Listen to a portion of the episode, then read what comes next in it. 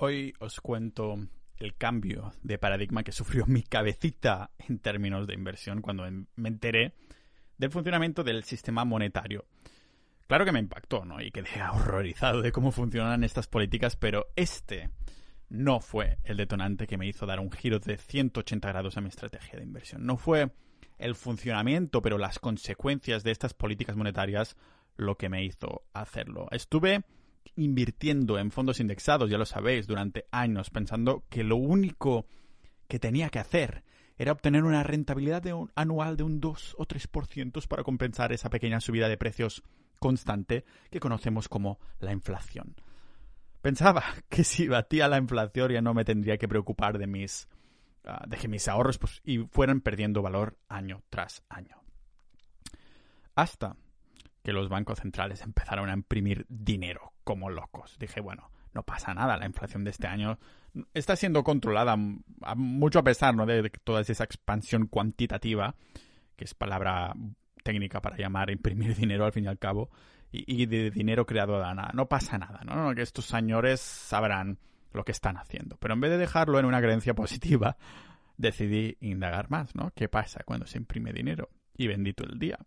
Lo que me encontré es lo que me hizo cambiar mi estrategia y dejar de diversificar.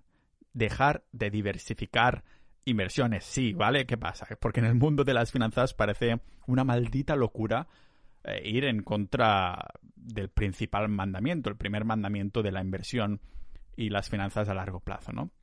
¿Qué me encontré que me hizo hacer este cambio que algunos llaman radical? Una devaluación de nuestro tiempo sin precedentes. Pero adivinad qué la devaluación no es lo mismo que la inflación. Aquellos que ven en mi contenido, en los que me escuchan en el podcast que, y saben que solo invierto en Bitcoin únicamente, confunden muy a menudo estos dos conceptos, devaluación e inflación. Y de hecho yo era el primero que pensaba que eran casi sinónimos, ¿no? Pero hay diferencias importantes. Una prueba de ello es que últimamente, después de explicar la, la devaluación, estoy recibiendo el mismo tipo de mensaje.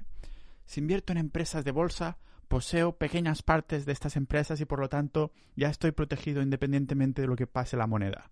Mi respuesta es no, no y no, ¿vale? Hoy entramos a ver cuál es la relación entre inflación, devaluación, pero también velocidad del dinero.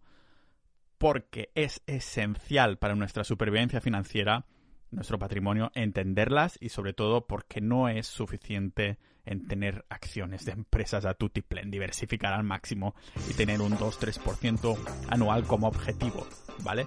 Y os lo cuento lógicamente aquí en el podcast multidisciplinar de Pau Ninja.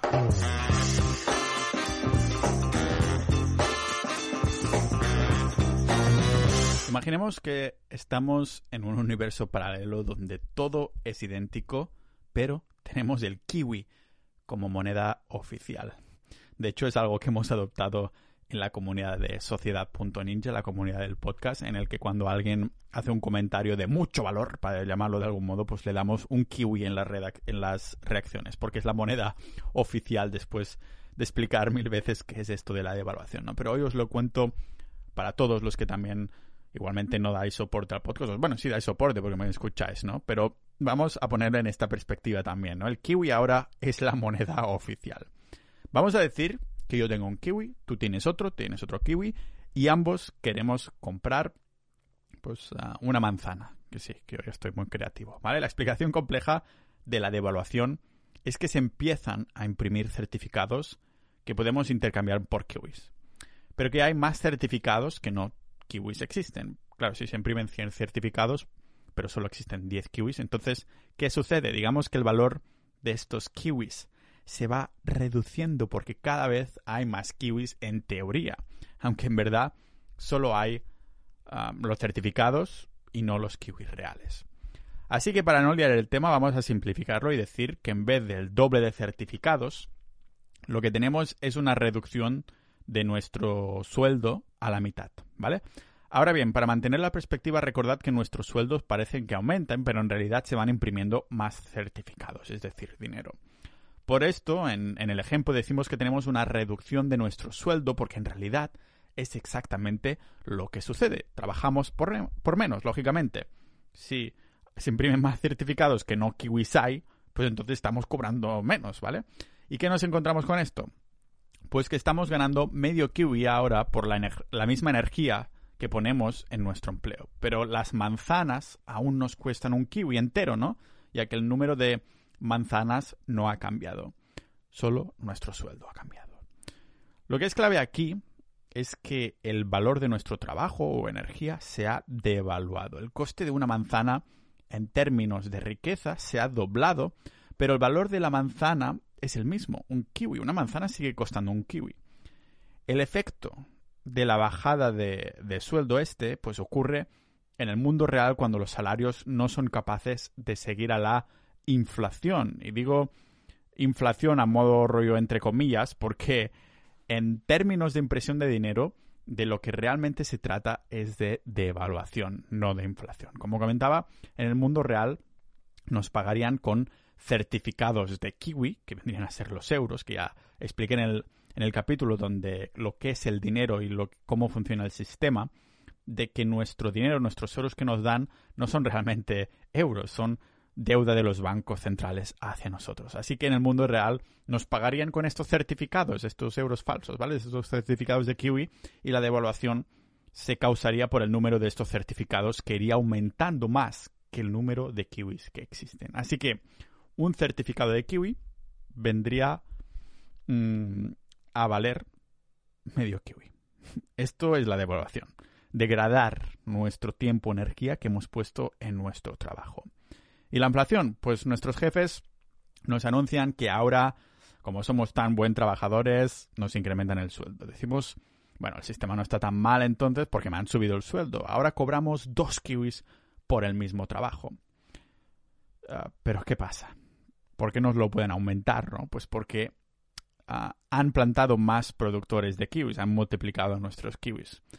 Por cierto, esto es una analogía de imprimir dinero para que no lo haya pillado. Así que ahora en el mundo real hay el doble de kiwis y como hay más kiwis que manzanas que queremos comprar, el precio de las manzanas sube. Vemos que en ambas situaciones el coste se dobla, pero lo que se puede hacer de dos maneras distintas. En una, mm, nuestro dinero se corta por la mitad y en la otra, nuestro dinero se dobla, pero también lo hace el precio de la manzana. Lo que nos enseña este espejismo es que si las personas de hoy parecen más pobres que hace años, es porque lo son. Siempre que explico la devaluación me saco algunos datos de la manga y unos datos que, por cierto, tienen como fuente instituciones públicas de Estados Unidos. Por ejemplo, tanto la Oficina de, de Estadísticas Laborales como la Tesorería de Estados Unidos comparten en sus propias webs que lo que se podía comprar en Estados Unidos con 100 dólares en 1913, hoy necesitamos 2.634 dólares. Reitero, para comprar exactamente lo mismo. Calculamos y nos sale que la pérdida de poder adquisitivo del valor de nuestro dinero ha sido, ha caído en un 2.534%, que son más de 24% por año de pérdida de valor, de devaluación. ¿Vale? Si lo traducimos en lenguaje de los ninjas de la vida, esto significa que a medida que vamos trabajando cada año y ahorramos lo que tenemos, si no somos capaces de generar más de estos 24% anuales en inversiones o pasar nuestro dinero a un activo refugio, vamos perdiendo un cuarto de nuestra riqueza, de nuestros ahorros, de nuestro sueldo cada año. En otras palabras, que nuestro tiempo se nos paga a menos aunque parece que nos aumenten el sueldo. De hecho, los, los salarios aumentan, lo hacen, crecen. Pero claro, si te suben mucho más el precio de las otras cosas, ya me dirás a mí si esto se le puede llamar subida, ¿no? Pero ¿por qué sucede? Primero tenemos esta impresión, imprimir dinero a tutiplén como unos jodidos locos. ¿Y qué causa esto? Pues que lo que tenemos pase a valer automáticamente menos, aunque no sea hasta el cabo de un tiempo que vemos los efectos. Para ponerlo en un lenguaje algo más técnico en vez del lenguaje ninja esta vez, digamos que la devaluación viene dada por culpa de la divergencia, la separación entre lo que ganamos nosotros con el coste de la vida. El PIB es cada vez más alto, la deuda va creciendo y nuestros sueldos pues no son que no es capaz de llegar al mismo nivel, de crecer al mismo nivel, ¿vale? Miles de millones de divisas ah, en dólares y, y euros se han creado de la nada, pero no ha habido un incremento equivalente en la, en la devaluación. Vamos, que cada euro nuevo que se crea, cada dólar que se saca de la máquina, roba directamente un poquito de nuestro patrimonio, de nuestro capital, si seguimos usando estas divisas. Así que vemos lo que nos afecta, pero ¿por qué la gente sigue confundiendo la inflación con la devaluación? Aunque no son lo mismo, es verdad que están ligadas, ¿vale? La inflación atada a la subida de precios de lo que compramos y está mucho más ligado a las políticas monetarias que hacen los bancos centrales. Es decir, que se puede controlar relativamente. Bueno, de hecho, casi bastante, ¿no? Pero la devaluación es la pérdida de valor de la moneda que nadie vea. Nadie ve, es mucho más sutil. O sea que algo que vale 100 euros puede aumentar a 102 euros y tenemos que ser capaces de generar estos 2 euros extras de diferencia para no perder poder de compra. Pero si encima el dinero que tenemos cada vez vale menos, significa que este abismo es cada vez mayor, que cada vez ponemos más energía y más tiempo en conseguir esos 100 euros o 102 euros iniciales, ¿vale? Digamos que si la inflación, para entenderlo todo, si la inflación es esa carterista que nos roba lo que llevamos encima, la devaluación es la ladrona silenciosa que nos roba en casa cuando no estamos y encima no nos enteramos hasta que ya es tarde para hacer algo al respecto. De hecho, en esta metáfora casi que podríamos decir que es la propia policía la que tendría que, mm, velar por, por, nuestra seguridad, por nuestro, para que no nos roben, que es la propia policía que nos roba en esta metáfora. No le podemos pedir que nos lo devuelven, lo robado, porque son la autoridad, ¿no?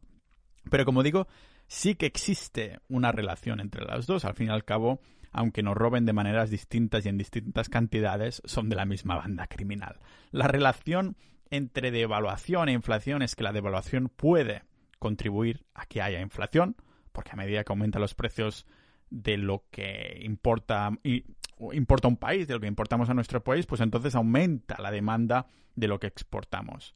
Pero siempre el impacto general depende del estado de la economía y otros factores que pueden afectar a la inflación. La mayoría nos atascamos en esta relación y no somos capaces de entenderlas por separados, ¿vale? Pero ahí, en entenderlas por separados es donde está la clave. La diferencia entre inflación y devaluación es que la inflación está ligada a estos precios y la devaluación, como decía, en la pérdida de valor de la moneda. Pero para entender más la devaluación, tenemos que tener perspectiva en historia monetaria. Como siempre digo, hacer un zoom out que nos ayude a entender mejor el mundo. El dólar americano fue la reserva de valor mundial después de la Segunda Guerra Mundial. Durante el conflicto, esta guerra de la Segunda Guerra Mundial, pues las naciones occidentales desataron el valor de sus divisas del oro para poder imprimir más y así poder pagar, custodiar la guerra, ¿vale? Aquí el ganador, ¿quién fue?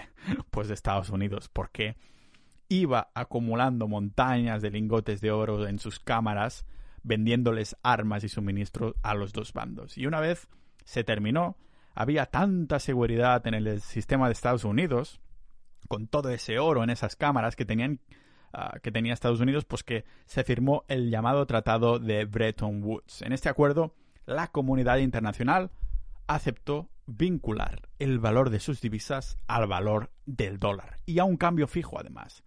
¿Y qué cambio Estados Unidos? ¿Qué dijo? Pues dijo que el valor de sus dólares iría directamente ligado, relacionado al precio del oro. Por ejemplo, me lo invento, ¿eh?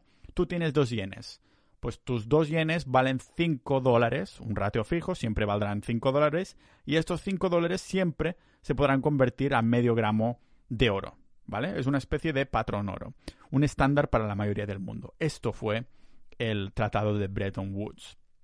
Pero claro, como dice nuestro querido tío Ben de Spiderman, un gran poder conlleva una gran responsabilidad, y Estados Unidos, como muchos otros estados, no supo manejarlo. Estados Unidos imprimió más dólares que oro tenían en las cámaras.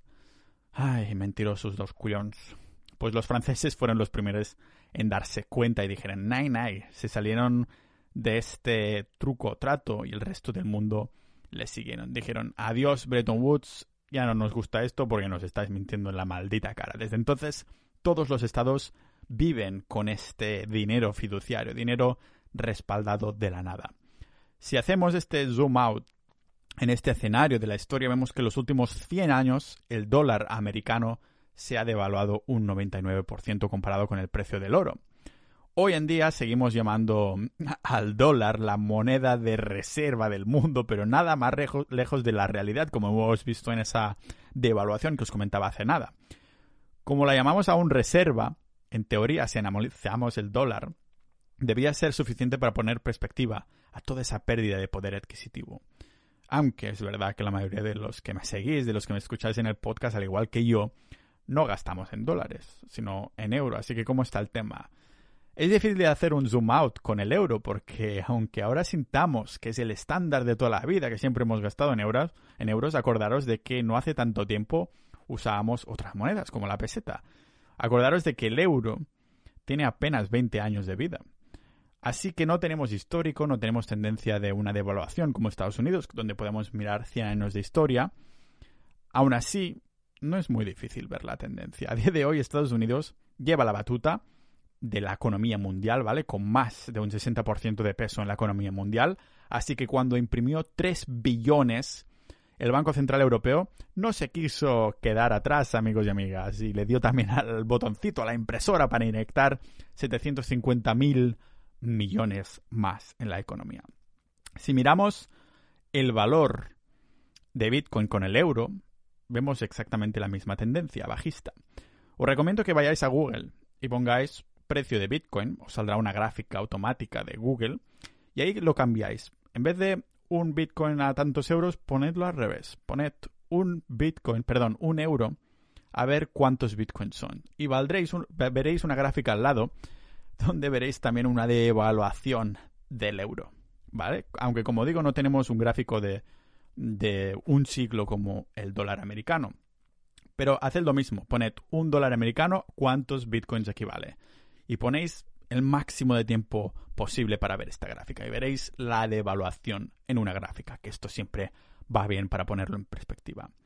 Y las otras monedas más de lo mismo, amigos ninjas de la vida. En todas estas medidas de los bancos centrales de las economías más importantes, los otros países pues hicieron lo mismo durante el coronavirus. Por ejemplo, el Banco de Inglaterra inyectó 400.000 millones de libras. El Banco de Japón inyectó 12 billones de yenes y el Banco de China inyectó 550 mil millones de yuanes. Con un escenario tan apocalíptico, la devaluación evidente no es inflación, que de hecho ha sido virtualmente cero y hasta de deflación. Así que, ¿cómo nos protegemos? Me parece que en este punto es esencial conocer algunos datos más y vamos a ponernos técnicos durante un segundo, pero será es solo para explicaros unos conceptos que vais a ver mucho en las noticias, en el telenoticias estos próximos meses y siempre que se imprima a mogollón, ¿vale? Cuando vemos el gráfico de impresión de dinero de los bancos centrales siempre hacen referencia a unos términos, ¿vale? Unos términos que son M0, M1, M2 y M3. Son importantes, así que vamos a entenderlos con lenguaje ninja. El M0 es el dinero efectivo real en nuestros bolsillos, en las cámaras del banco, ¿vale? Billetes y monedas, digamos. El M1 es el dinero que hay en el M0, pero también le sumamos el dinero en cuentas de depósito que no utilizamos para los ahorros, que tenemos en la cuenta bancaria ahí para pagar facturas, de ir a restaurantes y gastárnoslos en potingas y cosas de estas. Después tenemos el M2, que es todo el dinero que hay en M1, pero también le sumamos el dinero en cuentas de ahorro de menos de 100.000 euros, donde hay fácil acceso, donde son más líquidas, ¿vale? Es dinero que podríamos usar si quisiéramos, pero nuestra intención es ahorrarlo. Y finalmente tenemos el M3, que es todo lo que hay en el M2, es decir, todo el dinero que hay, pero también sumamos el dinero en cuentas de ahorro de muy a largo plazo, las, las bien gordas también, ¿vale? Digamos que es algo menos líquido que el M2, porque las cuentas son más gordas. Es más fácil de ver si lo ponemos con un ejemplo. Si tengo 50 euros en mi bolsillo, 500 en mi cuenta corriente, 5.000 en mi cuenta de ahorros y 200.000 en una cuenta de ahorros a largo plazo, entonces nos quedaría que el M0 son 50, el M1 son 550, porque recordáis que sumamos el M0, el M2 es 5.550 y el M3 es 205.550, ¿vale?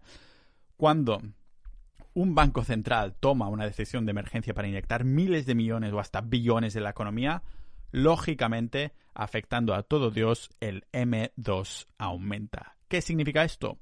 Que instantáneamente el poder adquisitivo del individuo que posee esa divisa se devalúa. Los que están delante de los bancos centrales que imprimen dinero dicen saber lo que están haciendo porque su objetivo es permitir una transición del entorno deflacionario al que nos encontramos, donde el dólar americano estaba subiendo de valor, hacia un entorno inflacionario, donde el dólar, el dólar está devaluado. Devaluar el dólar, como ya se ha hecho, permite que se pueda inyectar en la bolsa de forma artificialmente. Por esto hemos visto esa descorrelación abismal entre la economía y los mercados. La economía estando en la mierda literalmente y el mercado de valores subiendo y sobrepasando valores históricos. Por esto, esta impresión, esta expresión desmesurada es arriesgada porque si tiramos de la cuerda con demasiada fuerza o demasiada frecuencia, teniendo el poder de crear más dinero de la nada, los bancos centrales, están asumiendo el riesgo de que el sistema monetario actual falle.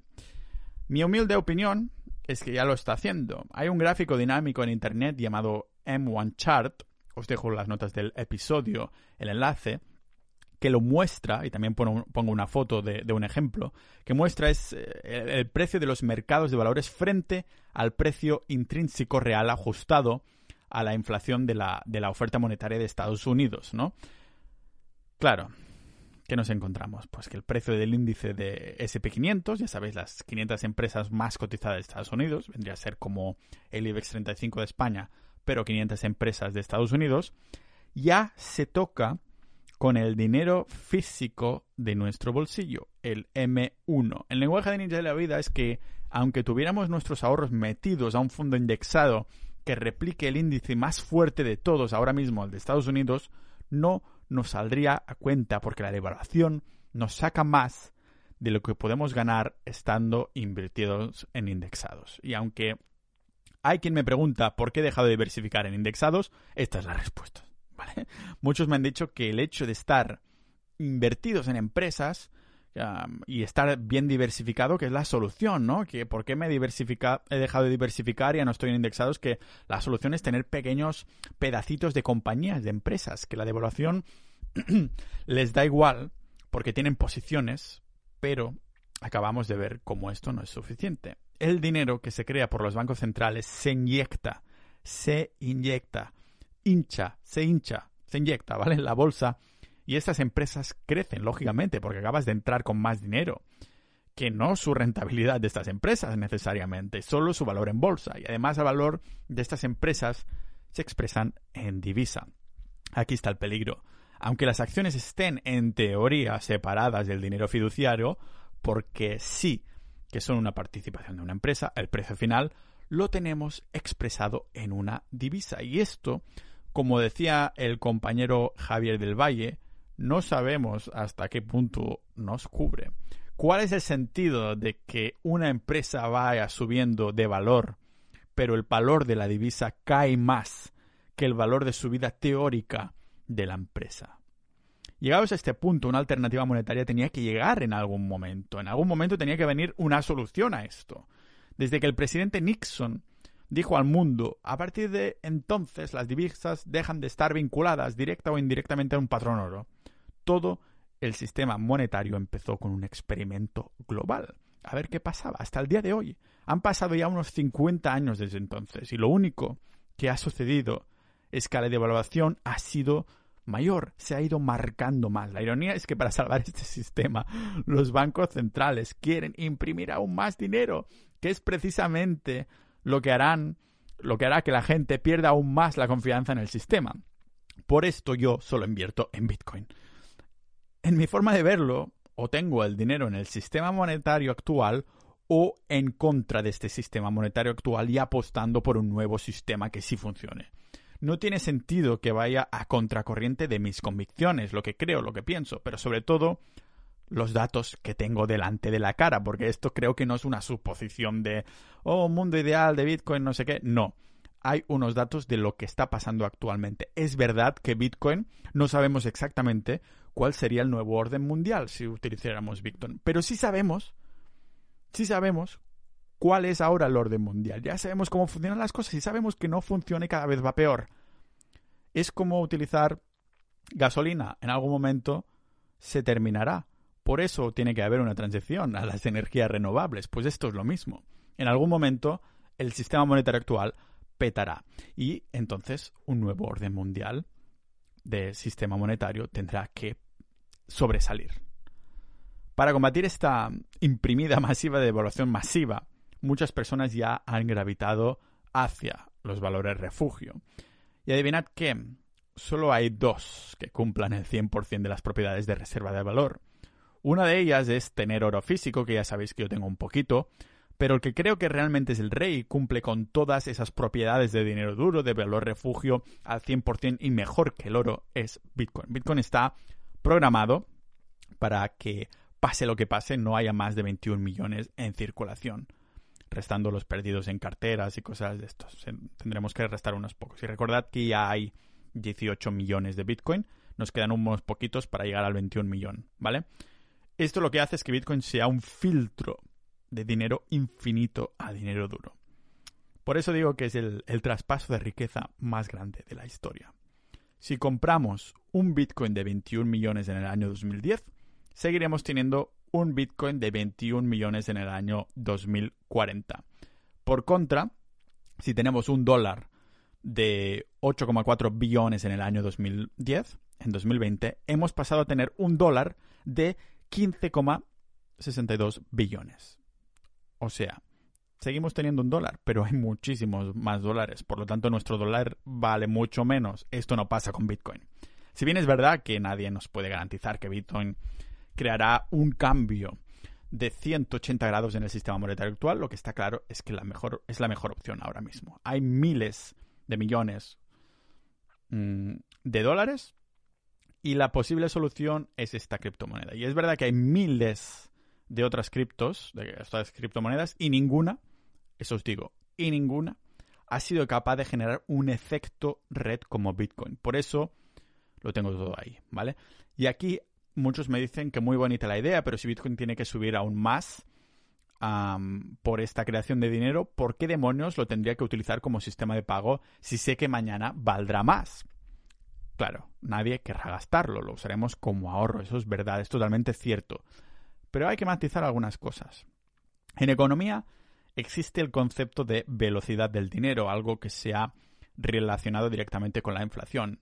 Yi Wen, que es el vicepresidente adjunto y economista de la Reserva Federal de San Luis, dijo que si por alguna razón la velocidad del dinero, o sea, disminuye rápidamente, es decir, si la gente deja de gastar y se guarda el dinero durante un periodo de política monetaria expansiva, es decir, de crear más dinero, que es lo que ha estado pasando ahora, puede compensar ah, el aumento de la oferta monetaria e incluso conducir a la deflación, en lugar de la inflación.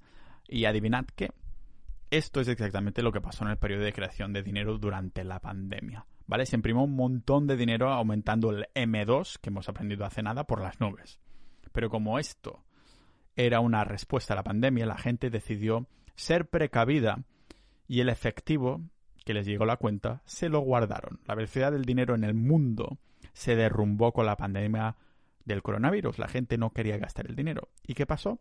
Deflación, el contrario de la inflación. Con este ejemplo práctico, aplicado a escala mundial, podemos ver que ah, crear dinero no es lo mismo que inflación y que la, a la vez inflación no equivale al aumento de la oferta monetaria de la impresión de dinero. Son dos cosas distintas. Lo que nos lleva a la adopción de Bitcoin y de que nadie querría moverlo de sus cuentas si va aumentando el valor día tras día. ¿Qué pasa entonces? Pues que lo usamos como reserva de valor. Pero esto solo es el primer paso. Usarlo como reserva de valor solo es el primer paso. Es lo que algunos han llamado de el capitalista socialista, ¿no? Porque básicamente estás diciendo, no quiero dar a los demás más dinero por nada, me lo quedo yo y así aumentaré de valor. Es casi como un aumento de valor sin riesgo pero tampoco sin valor productivo, que por cierto así es como se gestiona una economía eficaz e impulsa la producción. Por eso Bitcoin seguirá un proceso de ah, que bueno, yo considero muy interesante y que yo catalogo de capitalismo más honesto que nuestro sistema actual. Yo creo en el capitalismo, pero hay muchas maneras de hacer capitalismo y Bitcoin hace un capitalismo más honesto, porque para empezar utilizas dinero que sí tienes. ¿Vale? El ciclo sería que Bitcoin experimentaría una alta velocidad del dinero, es decir, se mueve mucho debido a su escasez natural. Bitcoin experimentará esta alta escasez de, de, mercado debido a un aumento de valor debido a su escasez natural y entonces Bitcoin se intercambiará cada vez menos, que es lo que vemos ahora, lo que mantendrá y estabilizará su valor a lo largo del tiempo debido a la escasez combinada con la baja velocidad del dinero. Y finalmente Bitcoin se hundirá en su precio, disminuyendo su valor como un ciclo tipo auge y caída porque las propiedades querrán perdón, he dicho, eh, los propietarios querrán obtener algo de sus bitcoins, o sea, usarlo como moneda. No sé si me he explicado bien, ¿vale? Que el ciclo natural sería que después de adoptarlo como reserva de valor, ah, cuando se haya, acabamos de empezar este ciclo, pero nos llevará bastantes años a que cada persona tenga algo de bitcoin. Pero entonces, a medida que se vaya adoptando y la gente no venda y lo considera una reserva de valor, se va a acumular y esto hará que el precio se estabilice más. Y entonces, con el precio estabilizado, sí se podrá empezar a usar como sistema de pago. En este momento, ya estamos hablando de que eh, ha habido un gran filtrado y todo el mundo prefiere tener bitcoins antes que euros o, dólares. Al menos cuando digo todo el mundo me refiero a las personas que lo entienden, que entienden y que han llegado a escucharme hasta este punto del podcast. Tal vez es cuando el precio de Bitcoin ronde aproximadamente el millón o los 100.000 o los 5 millones quién sabe. Lo que está claro es que esta conversión ya ha empezado. La conversión del dinero infinito, el filtrado hacia un dinero duro de verdad que no pierda valor. Para convertirse en una moneda global, primero Bitcoin tiene que convertirse en una reserva de valor, como digo, y su valor tiene que ser al menos igual a la oferta monetaria global. Y hoy en día no es el caso. La capitalización del mercado de Bitcoin es casi de a 900 miles de millones en el momento de crear esta pedazo de joya de capítulo de podcast. O sea que aún hay muchos miles de millones de, de euros y de dólares esperando ser convertidos en Bitcoin. Y esto solo significa esperanza tanto para los que ya estamos dentro como los que están pensando en las opciones de valor refugio. Y esta es un poco la perspectiva que tengo y como siempre sabréis que podéis encontrar las notas del episodio las referencias de este episodio, que esto no me lo saco yo de la manga, estoy usando papers, estoy usando tal. Los episodios tardan lo suyo a salir del horno, aunque le meto mucha caña. Y son muchas horas, gente. Así que si queréis apoyar al podcast y a la vez estar en contacto con gente con una mentalidad similar, ya sabéis que tenemos una, una sección de Bitcoin en la comunidad de Discord del podcast en sociedad.ninja. Entrad, conoceros, hacemos zooms de vez en cuando, nos ponemos caras, tenemos un club de lectura, hablamos de Bitcoin, ponemos memes y todas esas cosas, seguro que os gusta. Así que nada, nos vemos en la próxima y dentro de Sociedad.ninja. Un abrazo.